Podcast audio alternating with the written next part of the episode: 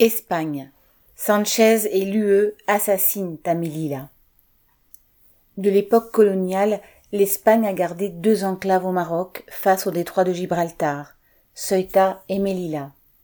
Ces deux villes de quelques dizaines de milliers d'habitants, situées sur le continent africain, offrent ainsi aux migrants l'espoir d'un accès à l'Union européenne et d'une vie meilleure.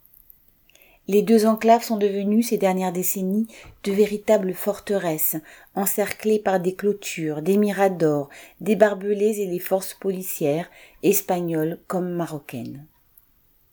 Vendredi 24 juin à Melilla, où trois clôtures se succèdent sur 14 kilomètres, plusieurs milliers de migrants africains ont essayé de passer du, du côté espagnol pour rejoindre le centre ou déposer leur demande d'asile.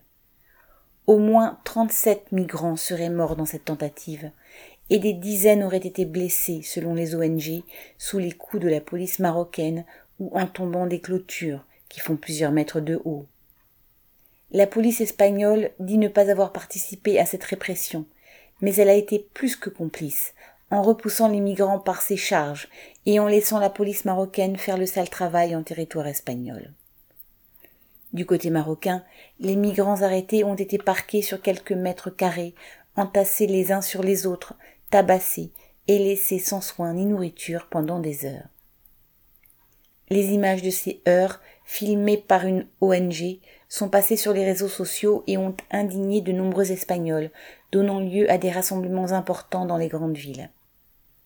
Les morts qui s'accumulent en mer Méditerranée plus de 3000 en 2021 selon l'ONU, sont le résultat d'une politique assumée des dirigeants des pays riches et notamment de Pedro Sanchez, Premier ministre socialiste d'Espagne.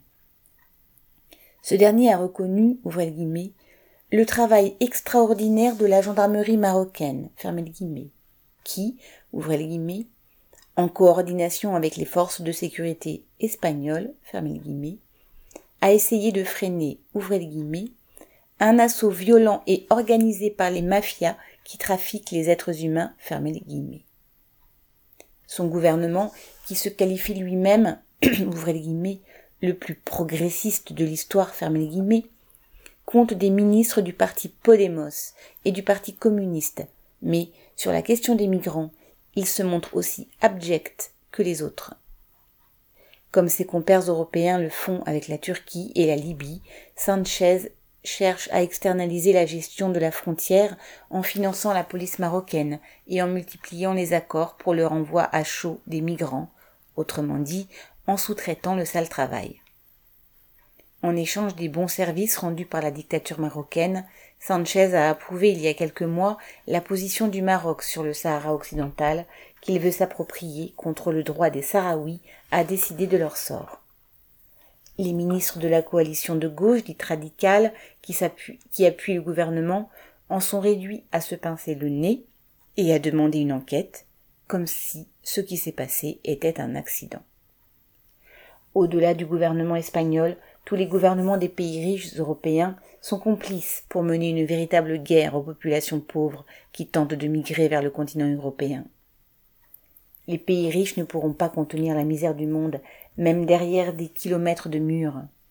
Essayer d'empêcher des pans entiers de l'humanité de se déplacer pour tenter de survivre fait partie de la barbarie d'un système économique et politique qu'il faut à tout prix renverser. Adrien Baye